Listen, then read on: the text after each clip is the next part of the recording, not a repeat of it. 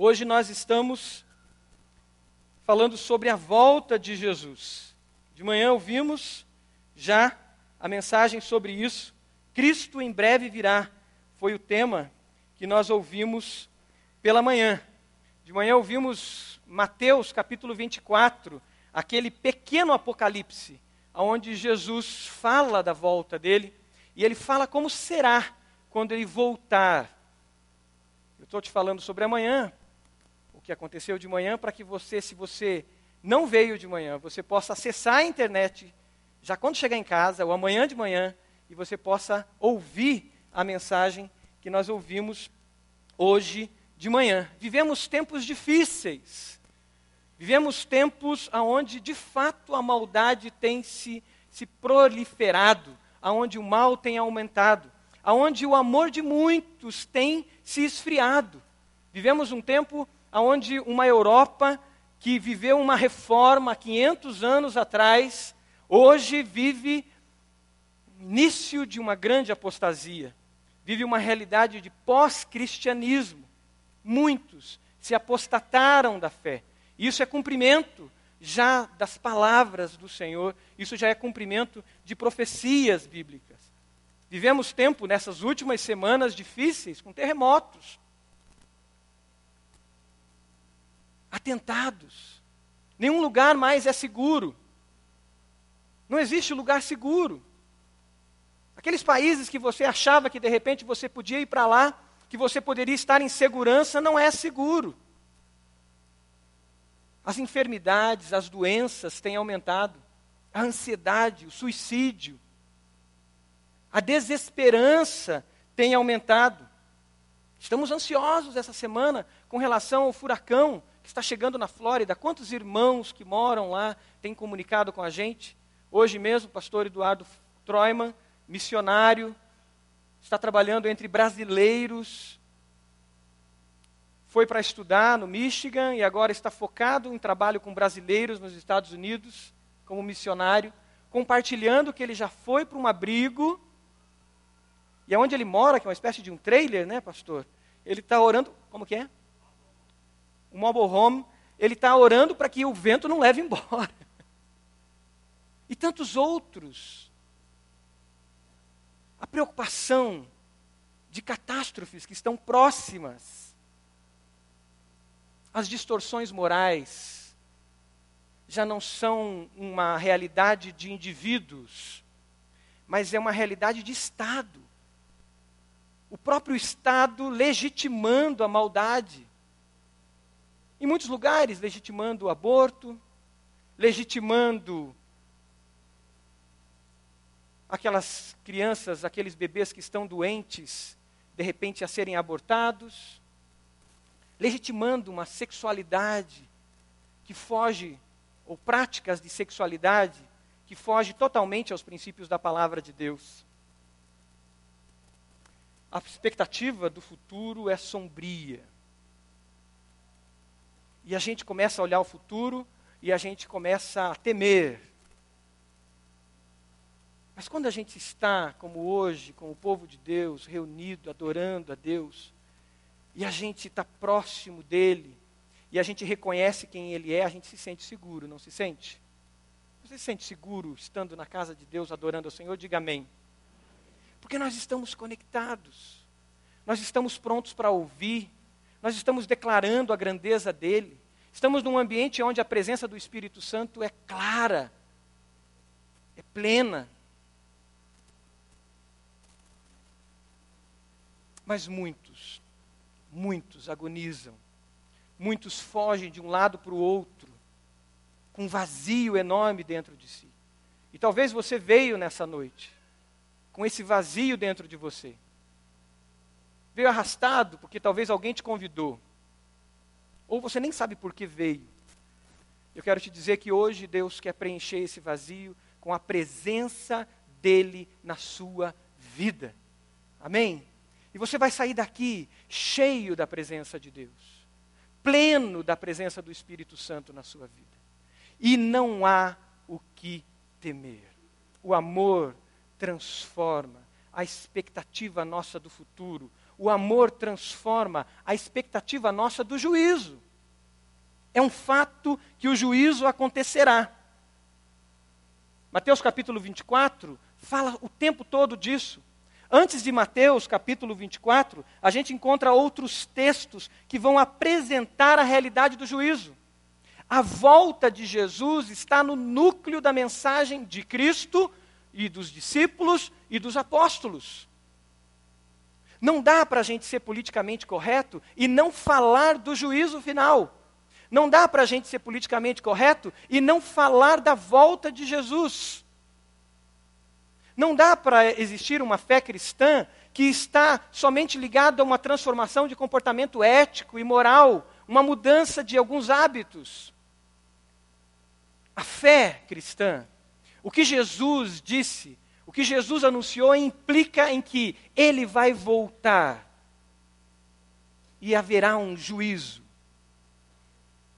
um dia último, aonde ele julgará as nações, como diz a palavra de Deus. Os textos nos apresentam isso. Mateus capítulo 10 fala desse juízo. Gostaria que colocassem os textos bíblicos para que a gente pudesse acompanhar. Lá atrás eu não consigo enxergar. Vamos ver aqui na frente. Mateus 10 fala: Eu lhes digo a verdade, no dia do juízo haverá menor rigor por Sodoma e Gomorra do que para aquela cidade. Jesus falando do juízo.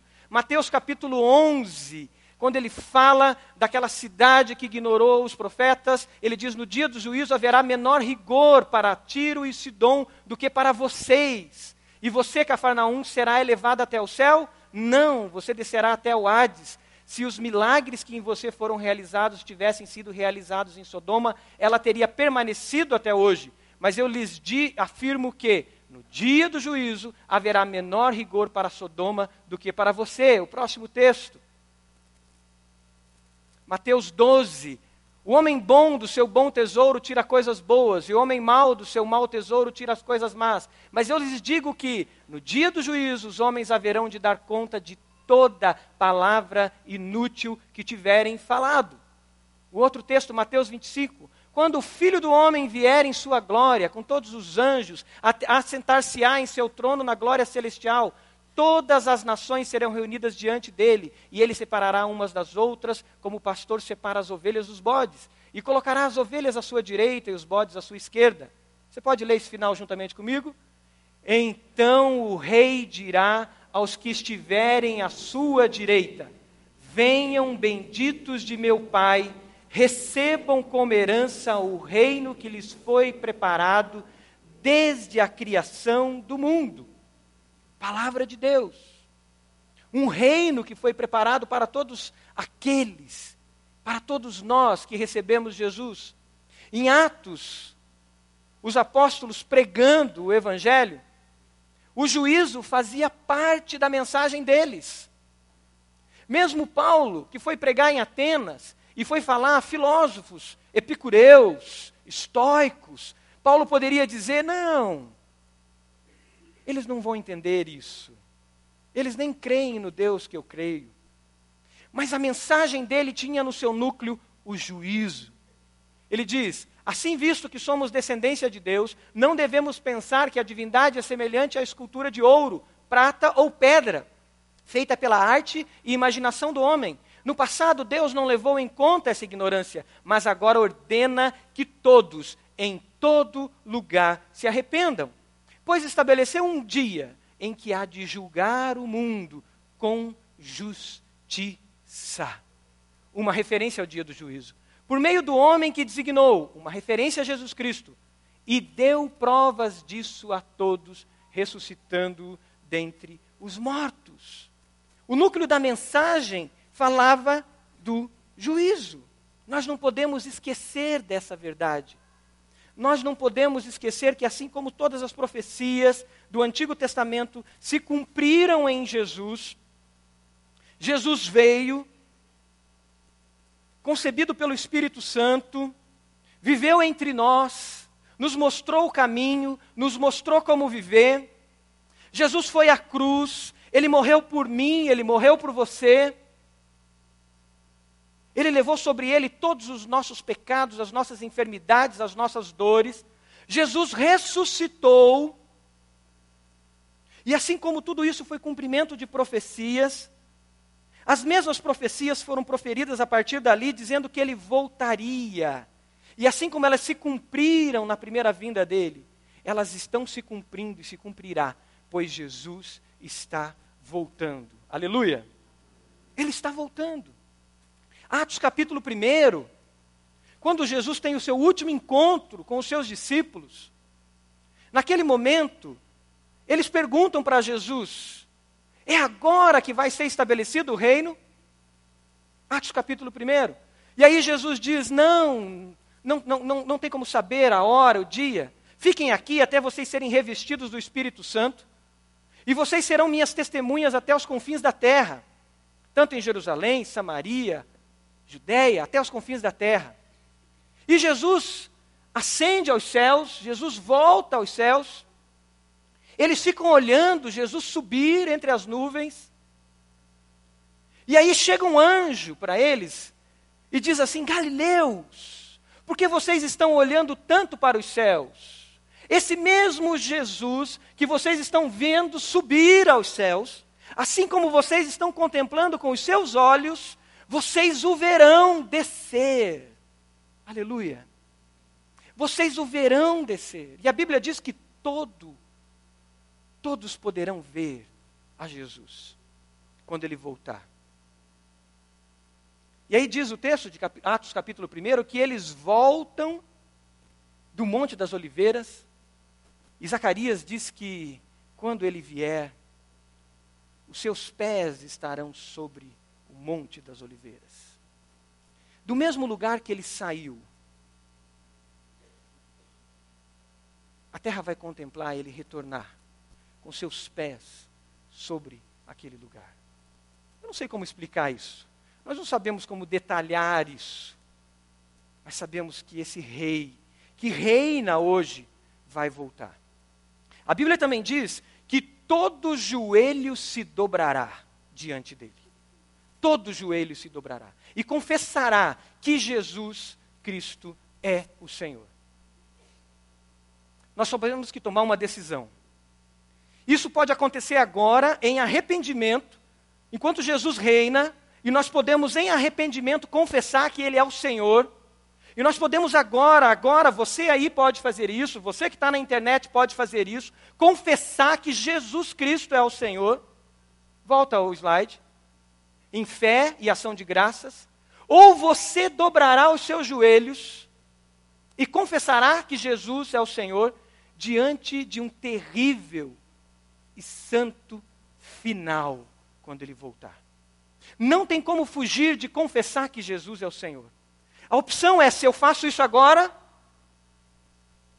e confesso Ele como Senhor e Salvador da minha vida, ou se eu espero aquele terrível dia no último dia, quando ele voltar.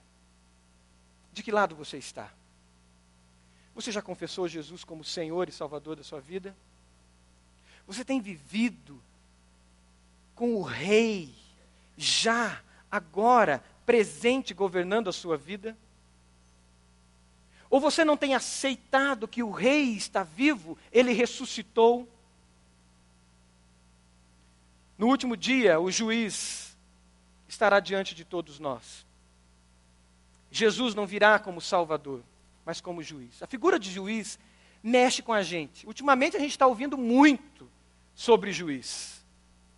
Tem muita gente temendo o Moro, né? Tem muita gente temendo agora também o Bretas, outro juiz lá no Rio de Janeiro. Dizem que são homens de caneta pesada, que julgam de maneira dura. Também tem juízes que a gente não dá muito valor, infelizmente, alguns lá no Supremo têm feito a gente se envergonhar.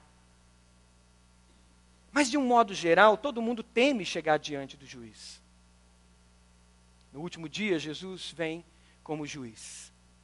No último dia, ele estará como juiz.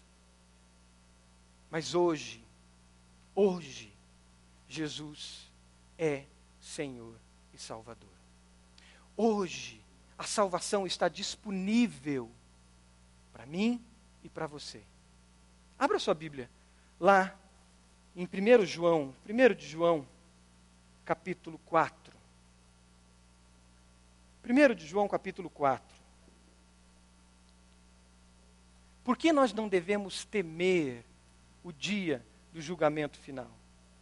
Por que nós não devemos temer esse dia? Por que, que o amor transforma a expectativa do juízo final?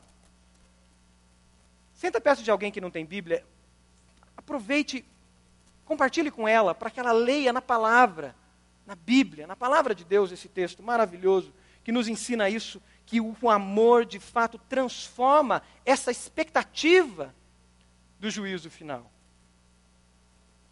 Primeiro de João, lá no final da tua Bíblia, pertinho do Apocalipse, capítulo 4. Lá diz assim, capítulo 4, versículo, vamos ler do 7 em diante. Amados, amemos uns aos outros, pois o amor procede de Deus. Aquele que ama é nascido de Deus e conhece a Deus. Quem não ama não conhece a Deus, porque Deus é amor. Foi assim que Deus manifestou o seu amor entre nós enviou o seu Filho unigênito ao mundo para que pudéssemos viver por meio dele. Nisto consiste o amor, não em que nós tenhamos amado a Deus, mas em que ele nos amou e enviou seu Filho como propiciação pelos nossos pecados. Amados, visto que Deus assim nos amou, nós também devemos amar uns aos outros. Ninguém jamais viu a Deus. Se amarmos uns aos outros, Deus permanece em nós e seu amor está aperfeiçoado em nós. Sabemos que permanecemos nele e ele em nós, porque ele nos deu o seu Espírito. E vimos e testemunhamos que o Pai enviou seu Filho para ser o quê? O Salvador do mundo. Se alguém confessa publicamente que Jesus é o Filho de Deus, Deus permanece nele e ele em Deus. Assim conhecemos o amor que Deus tem por nós e confiamos nesse amor. Deus é amor. Todo aquele que permanece no amor permanece em Deus e Deus nele.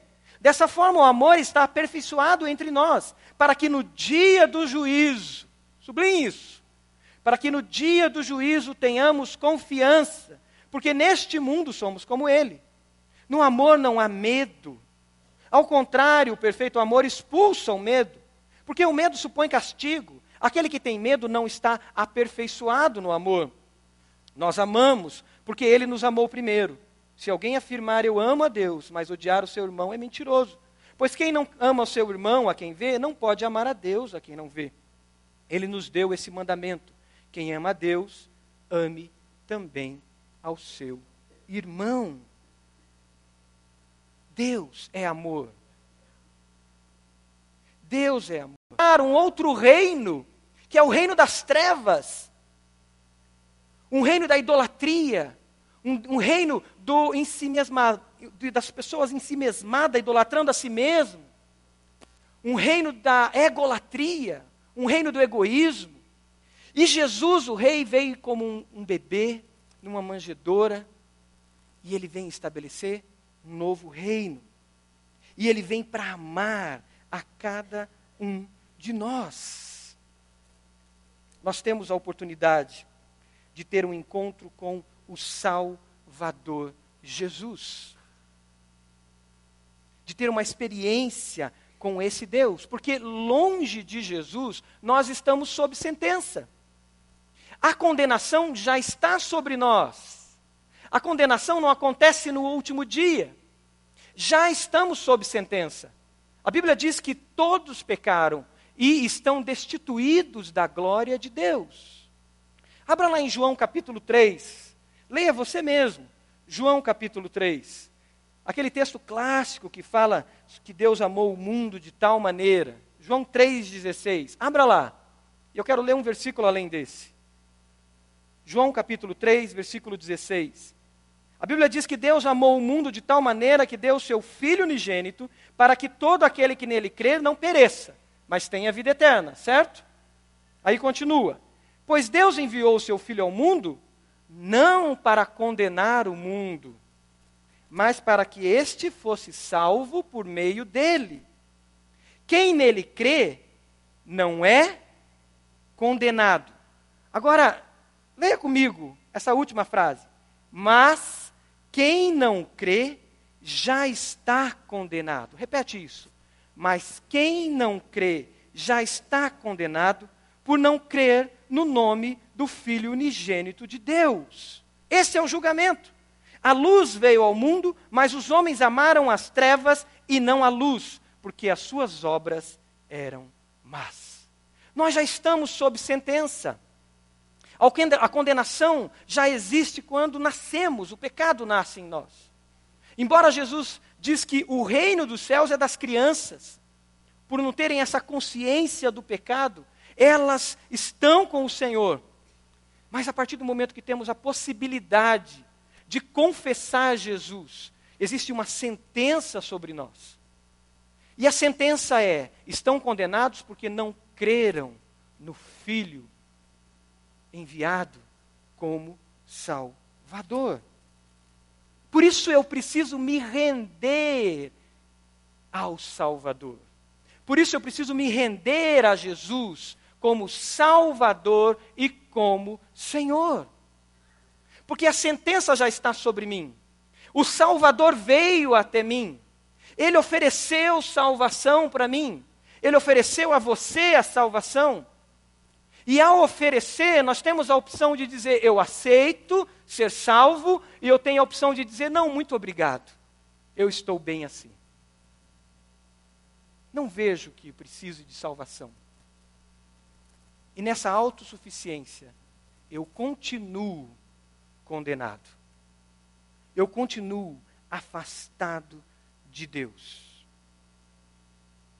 Eu estava lendo um livro do Victor Hugo chamado Os Miseráveis. Tem até um, um filme é, sobre o, o, esse, essa, essa, esse romance chamado Os Miseráveis. Ah, tem vários filmes, na verdade, dois ou três filmes que falam, é, que tratam esse romance. E tem uma cena onde tem um, um, um, uma das cenas principais, um prisioneiro que sai da, da, de, de um navio de prisioneiros e ele sai com um estigma muito forte de ser um prisioneiro, de ter uma sentença sobre ele. E ele vaga pela cidade, à procura de abrigo, à procura de alguém que o acolhesse. O nome dele é Jean, Jean Valjean. E ele caminha pela cidade e ninguém o recebe. O estigma de uma sentença sobre ele o marca. E até as portas se batem, até os cachorros o enxotam. E no desespero, uma mulher diz para ele: vá à casa do bispo. E ele chega na casa do bispo, e ele, ali no seu desespero, confessa a sua situação, e ele é acolhido naquela casa. Os melhores lençóis são dados para ele, a melhor cama é separada para ele. Ele toma uma refeição, participa de uma refeição e é conduzido aos aposentos para que ele descanse e ele durma. Na madrugada, sorrateiramente, ele rouba os talheres de prata do bispo e sai.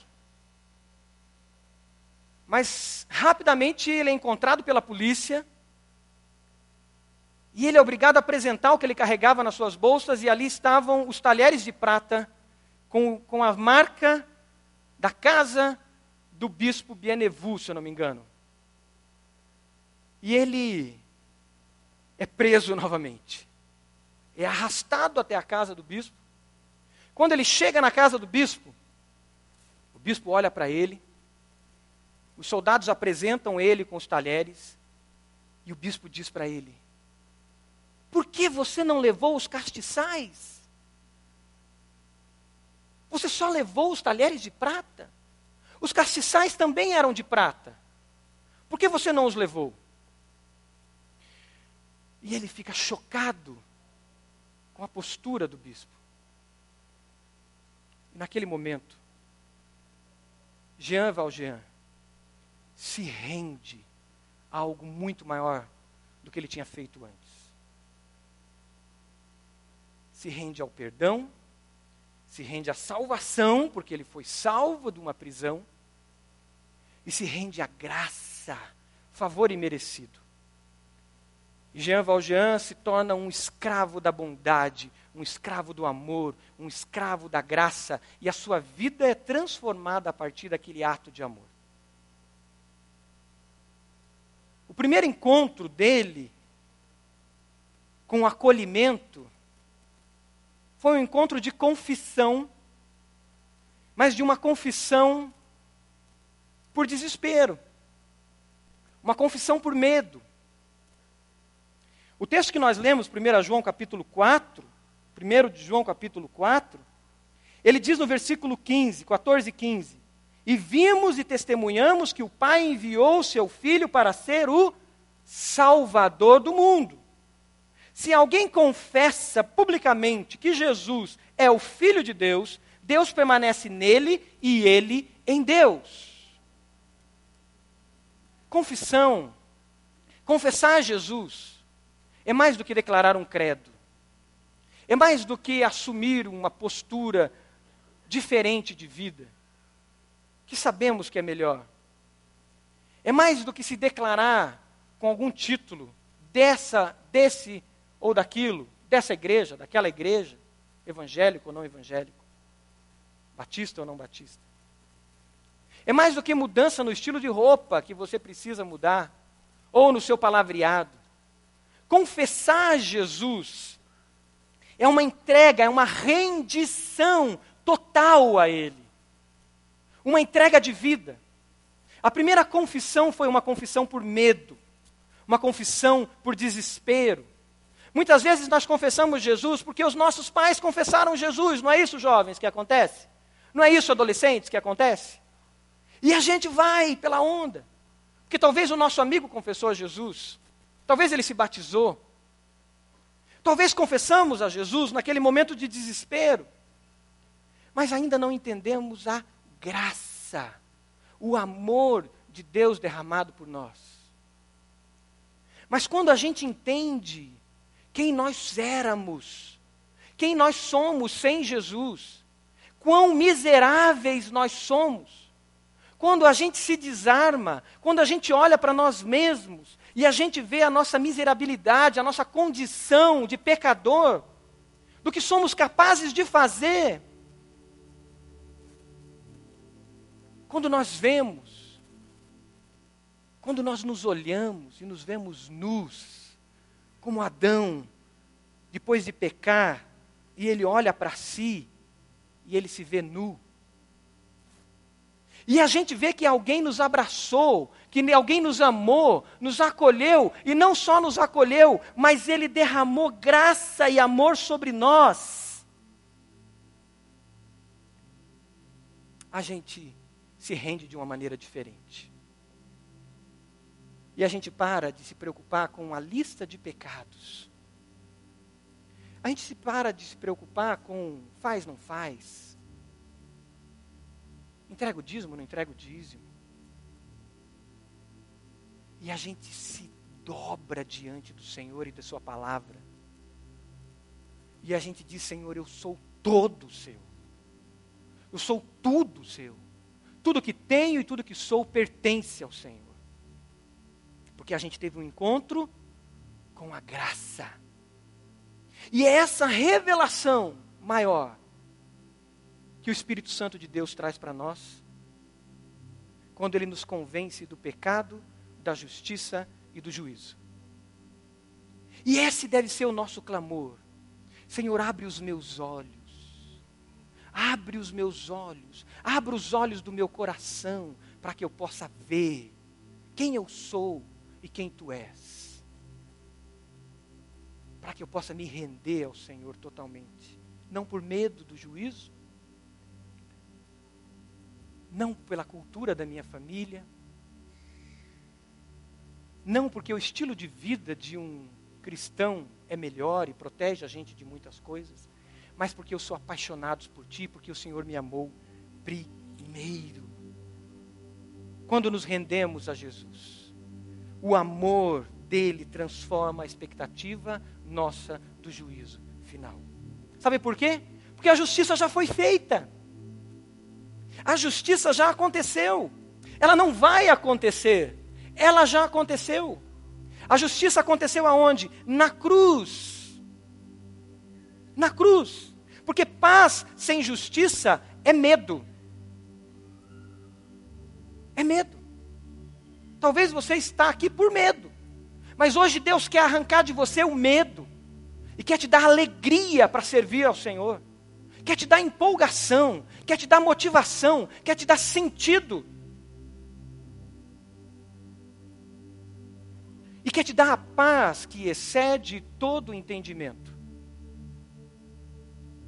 Porque paz sem justiça pode ser apatia ou ignorância.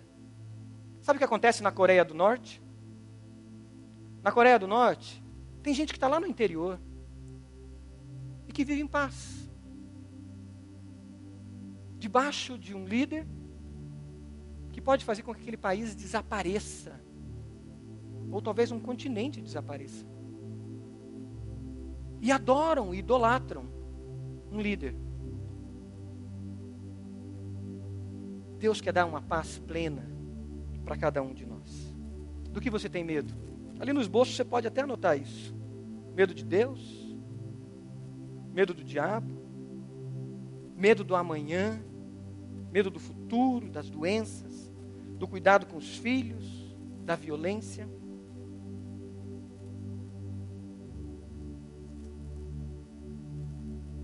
O texto que nós lemos fala que o amor lança fora o medo. Versículo 17 de 1 de João 4 diz: Dessa forma o amor está aperfeiçoado entre nós, para que no dia do juízo tenham confiança, porque neste mundo somos como ele. No amor não há medo, ao contrário, o perfeito amor expulsa o medo, porque o medo supõe castigo. Aquele que tem medo não está aperfeiçoado no amor. Jesus morreu na cruz por você a justiça de Deus foi feita. O salário do pecado é o quê? A morte. E Jesus recebeu sobre ele a morte na cruz. E o sangue de Jesus foi derramado por mim e por você. E a Bíblia diz que nós fomos justificados por Jesus. A Bíblia diz em Romanos, capítulo 6, que quando nós fomos batizados, nós fomos sepultados com Cristo por meio do batismo. É o que aconteceu hoje declarando que, sepultado com Ele, nós morremos com Ele. É como que pela fé nós fôssemos atraídos para a cruz e nós fôssemos crucificados com Ele, como diz a Bíblia. E lá nós fomos, recebemos com Ele, na nossa frente, o preço do pecado. E a Bíblia diz que assim como ele foi sepultado, nós fomos sepultados com ele por meio do batismo, Romanos capítulo 6. E diz que assim como ele ressuscitou dentre os mortos, nós ressuscitamos com Cristo, com Cristo, para uma nova vida, aleluia. Para uma nova vida. Pela fé. Pela fé somos filhos de Abraão. Pela fé estamos caminhando debaixo desse amor que nos alcançou. A justiça já foi feita eu preciso tomar uma decisão. Se eu aceito Jesus e a justiça dele, e me entrego a esse amor e a essa graça, ou se eu sou somente um religioso, um cumpridor de algumas tarefas, com medo do juízo. Graça. João, 1 João capítulo 4, versículo 10 Diz: Nisto consiste o amor, não em que nós tenhamos amado a Deus, mas em que Ele nos amou e enviou o Seu Filho como propiciação pelos nossos pecados. Você lançou os seus medos sobre o Senhor? Está seguro nele? Nessa noite, diga: Senhor, eu quero estar seguro em Ti. Eu me entrego totalmente a Ti. Eu aceito a sua graça. Não há o que temer. Não há o que temer. Se estamos com Jesus no amor dele, todas as coisas contribuem para o bem daqueles que amam a Deus. Romanos capítulo 8 diz: Que diremos, pois, diante de todas essas coisas? Se Deus é por nós, Romanos 8, versículo 31, se Deus é por nós, quem será contra nós? Aquele que não poupou o seu próprio filho, mas entregou por todos nós, como não nos dará juntamente com ele de graça todas as coisas? Quem fará acusação, alguma acusação contra os escolhidos de Deus? É Deus quem os declara justo, é Deus quem os justifica. Quem os condenará? Foi Cristo Jesus que morreu e mais, que ressuscitou, está à direita de Deus e também intercede por nós. Quem nos separará do amor de Cristo? Será tribulação, ou angústia, ou perseguição, ou fome, ou nudez, ou perigo, ou espada? Estamos seguros em Cristo. Irmão, irmã, você está segura em Cristo, aleluia. Você está seguro em Cristo. Nada, nada te separará do amor dele. Essa é uma noite para você segurar na mão de Jesus. Se você não está seguro nele e dizer, Senhor, eu quero caminhar contigo. Para onde o Senhor quiser me enviar, o que o Senhor quiser fazer comigo, eu sou teu. Eu me entrego totalmente a ti, Senhor. Seja a minha paz. quando eu entendo isso, quando o amor começa a transformar a minha expectativa de futuro e a minha expectativa do último dia, eu começo a viver também na expectativa do amor. É o último item ali no seu esboço. Então posso amar como ele, aqueles que ele ama. E eu começo a viver na expectativa do amor. Eu começo a viver na perspectiva do amor. A lei agora é o amor. A minha bandeira, a minha lei é a lei do amor. E é ela que eu começo a viver. Porque eu fui inundado pelo amor. Eu fui alcançado pelo amor. Eu olho a vida agora nessa perspectiva. O que, que Deus pede então de nós? Para que Ele nos julgue. O que, que Deus pede de mim e de você? Para que sejamos julgados. Primeiro, ele pede que nós possamos amar a Ele sobre todas as coisas. Ame ao Senhor seu Deus de todo o seu coração, com todas as suas forças, com todo o seu entendimento. E nós só podemos amar a Ele porque Ele nos amou primeiro. Ele pede que a gente ame. E primeiramente ame a Ele. Se entregue a Ele. Depois ele pede que nós amemos ao próximo, amemos ao outro, amemos como nós nos amamos, amemos como Jesus nos amou. Jesus disse: Eu vos dou um novo mandamento, que vocês possam se amar como eu vos amei, como eu vos amei. Deus pede de nós aquilo que se ajusta ao seu caráter, como Criador. Porque Ele é amor. Porque Ele é amor. E aí, eu não faço mais por obrigação. Eu não testemunho para o meu vizinho porque estão pedindo e meu líder disse que eu tenho que orar pelo meu vizinho, meu líder da célula, do pequeno grupo. Eu testemunho para o meu vizinho porque eu amo o meu vizinho. Eu testemunho para o meu colega da faculdade, da escola, porque eu amo.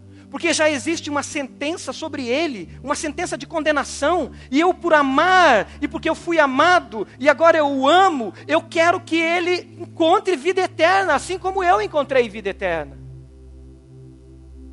E aí eu testemunho, e aí eu falo, cara, haverá um juízo, haverá um dia onde prestaremos contas. Mas existe salvação, existe vida e vida plena, vida abundante. A motivação do meu coração passa a ser amor, porque eu fui amado. Eu encontrei com a graça, uma expectativa ativa com o próximo. E aí eu olho para a volta de Jesus, e eu olho para ela e digo: Senhor, venha logo, Maranata, vem, Senhor Jesus, Porque eu amo tanto Ele que eu quero me encontrar com Ele. Eu amo tanto Ele que eu quero vê-lo face a face. Mas ao mesmo tempo eu digo, Senhor, mas eu preciso falar aqui para o meu colega da escola.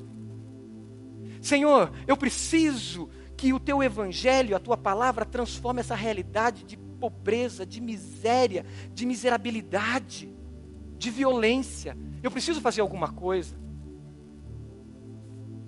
Porque nós não sabemos mais amar. Nós destruímos a natureza. Nós destruímos as pessoas com palavras.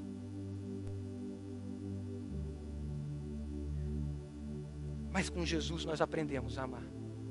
Porque Ele é o modelo de amor. E porque eu fui inundado pelo amor, eu posso perdoar. Versículo 19, capítulo que estamos lendo, ele diz: Nós amamos porque Ele nos amou primeiro. Se alguém afirmar eu amo a Deus, mas odiar o seu irmão é mentiroso. Pois quem não ama seu irmão a quem vê, não pode amar a Deus a quem não vê. Ele nos deu esse mandamento: quem ame a Deus, ame também o seu irmão. E nessa expectativa da volta de Jesus, eu perdoo assim como eu fui perdoado. E eu peço: venha, Jesus, venha logo. Venha logo, porque eu não aguento mais ver crianças que sofrem tanto. Eu estou fazendo tudo o que eu posso, elas estão morrendo pelas ruas. Vem com teu reino pleno de justiça, de verdade. Vem, Jesus. E aí eu posso ter a mesma expectativa de Apocalipse que diz que no, naquele dia toda lágrima será enxugada, todo pranto secará, todo pranto cessará. E eu fico ansioso por esse dia, eu fico nessa expectativa. E é um já e um ainda não, porque ao mesmo tempo que eu estou olhando para lá, eu estou fazendo algo aqui, eu estou servindo aqui, eu estou amando aqui. E dizendo: volte, Jesus, volte, Jesus. Você pode fechar os seus olhos? Essa é a sua expectativa?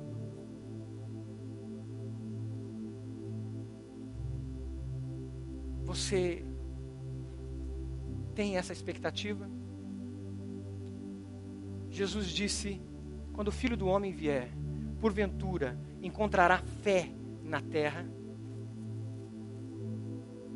Quando o filho do homem vier, ele encontrará fé no seu coração de alguém que o aguarda com expectativa e está pronto, está servindo, está amando, está dizendo: Vem Jesus, vem Jesus. Se essa não é a sua expectativa, essa é uma noite de salvação, porque Jesus é o Senhor e o Salvador. Eu quero te convidar a unir, a se unir, a milhares e milhares de pessoas que tiveram esse encontro com Jesus e que estão ansiosos pela volta de Jesus.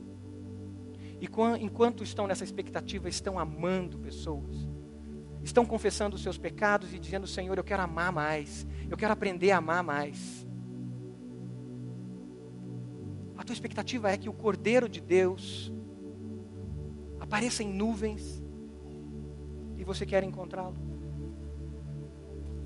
Essa é uma noite de salvação. Eu quero te convidar, se você não vive essa expectativa, a declarar Jesus como Senhor da sua vida e Salvador. E a fazer isso nessa noite. Como nós lemos no texto, aquele que confessar que Jesus é o Filho de Deus, confessar não simplesmente com a sua boca, mas uma entrega total de vida, se arrepender, se arrepender de não ter vivido o amor, se arrepender de não estar vivendo o amor, Aquele que confessar encontrará salvação. O Espírito Santo tem falado com você? Você quer deixar de ser alguém que observa Jesus e quer se tornar salvo e discípulo dele, seguidor, ter Jesus como seu Senhor? Levante uma das suas mãos dizendo: Eu aceito Jesus como Senhor e Salvador da minha vida. Diga isso, eu te recebo, Jesus. Amém. Em nome de Jesus. Amém. Em nome de Jesus. Mais alguém, levante uma das suas mãos, dizendo: Eu te recebo, Jesus como Salvador. Eu quero ter esse encontro agora contigo. Amém. Deus abençoe em nome de Jesus. Mais alguém? Levante uma das suas mãos. Declarando que Jesus é Senhor e Salvador da sua vida. Você já conhece Jesus, mas tem vivido na religiosidade, tem vivido a vida cristã no automático e não tem amado, não tem buscado amar aqueles que estão se perdendo dia a dia. Essa é uma noite de você pedir que o Espírito Santo encha o seu coração de amor por Jesus, pelo Senhor, e que você transborde esse amor. Transborde esse amor, porque Jesus está voltando. E muitos vão ficar, porque você não chegou para eles e disse: Jesus está voltando, Jesus te ama e Jesus quer te dar vida plena, vida completa. Você entende que é uma noite de tomada de decisão para você também? De tomar uma postura diferente? Começar a amar mais? Levante uma das suas mãos dizendo: Eu entendo isso, eu quero essa mudança na minha vida. Amém. Amém. Amém. Amém. Amém.